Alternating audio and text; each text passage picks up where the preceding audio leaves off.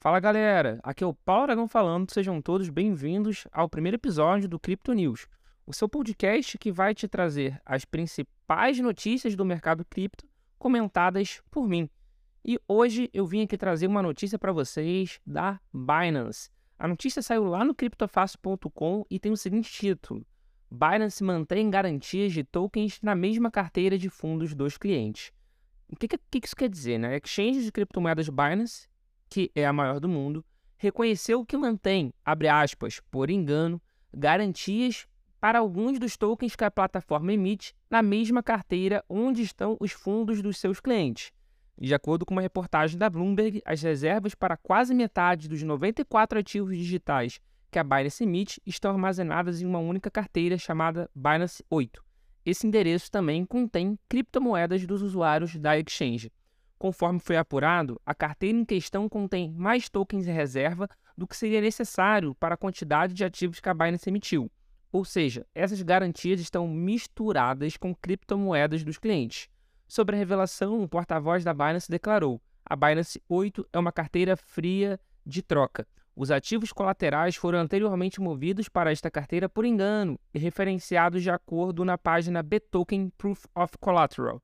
A Binance está ciente desse erro e está no processo de transferir esses ativos para carteiras de garantia dedicadas.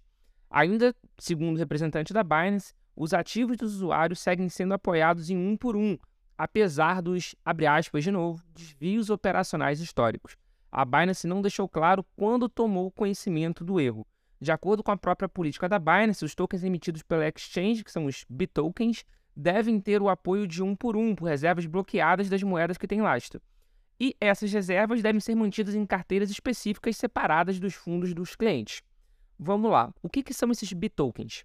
Sabe quando você vai na Binance e ela possibilita que você saque é, a sua USDT, a sua Tether, por exemplo, na rede BSC, na, na Binance Smart Chain? Pois bem, a Tether, a USDT, não existe na rede BSC. Esse ativo que você saca, esse USDT que você saca, é um USDT emitido pela própria Binance. Então ela garante para você, ela jura juradinho, que ela tem um USDT original guardado nas reservas dela e que você está transacionando esse USDT simplesmente para economizar taxa. É como se fosse uma espécie de, de nota promissória é, a Binance tem uma dívida com você se você tiver esse ativo em específico. Então, se você tiver um USDT é, emitido na, na BSC, a Binance deve para você um USDT de verdade. E a Binance tem diversos ativos é, emitidos na BSC que não existem na realidade, como por exemplo o Ethereum, como por exemplo o Bitcoin é, e outros diversos que nem fala nessa reportagem do criptofácil.com, são mais de 40 tipos de bitokens, né, desses ativos que são emitidos pela Binance. Então, o que a Binance fez? Qual, qual foi a grande treta? A Binance ela colocou numa única carteira, na mesma carteira, é, tanto um dinheiro desse lastro né, que ela tem que manter. Então, para cada USDT emitido na BSC, ela tem um USDT de verdade, que a gente falou. Então ela colocou nessa mesma carteira um SDT de verdade e ela colocou o saldo de cliente. E aí, na hora que ela foi provar o colateral, de fato tem mais de um para um. Mas também tem saldo de cliente no meio. E o quanto disso é saldo de cliente? Ou seja, começa a se criar uma confusão. Fica difícil para a gente conseguir mensurar simplesmente olhando a carteira é, o que é de cliente e o que não é de cliente. O certo, que nem a própria Binance admite, é que esse lastro desses bitokens fossem numa carteira separada, numa carteira única, que não é o caso que está acontecendo. Então, a grande treta para mim aí é uma treta de confiança. É, resta a gente aguardar a Binance fazer essa separação de fato para a gente conseguir confrontar. De qualquer forma, fica a minha opinião aqui pessoal para vocês. Muito cuidado com esses ativos emitidos pela Binance na verdade, muito cuidado por, pelos ativos emitidos por outras exchanges que não são os ativos originais. É, o Bitcoin é na rede do Bitcoin, no máximo na Lightning Network. O Ethereum é na rede do Ethereum. Não existe Ethereum na rede da Binance.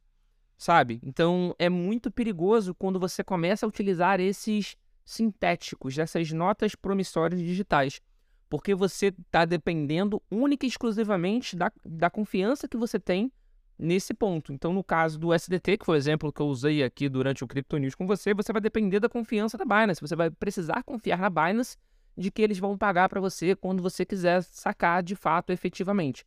Ah, eu guardei meu Bitcoin na rede BSC na minha hard wallet. Então você não guardou seu Bitcoin. Você guardou um ativo sintético do Bitcoin emitido pela Binance. Para você guardar o seu Bitcoin, ele precisa ser na rede do Bitcoin ou no máximo na Lightning Network. Então, esse foi o primeiro Crypto News trazendo a notícia para você sobre essa confusão da Binance, que nem eles mesmos estão falando, nesse essa confusão por engano. E é isso.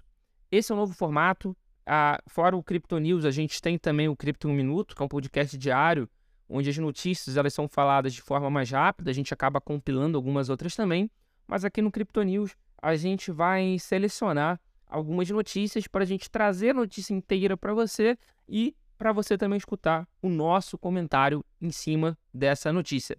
Muito obrigado pela sua companhia. Não deixa de dar cinco estrelas já aqui no podcast aqui no Spotify ou aonde você estiver escutando. E também não deixa de seguir a gente, porque vem muito mais por aí. Valeu e um forte abraço.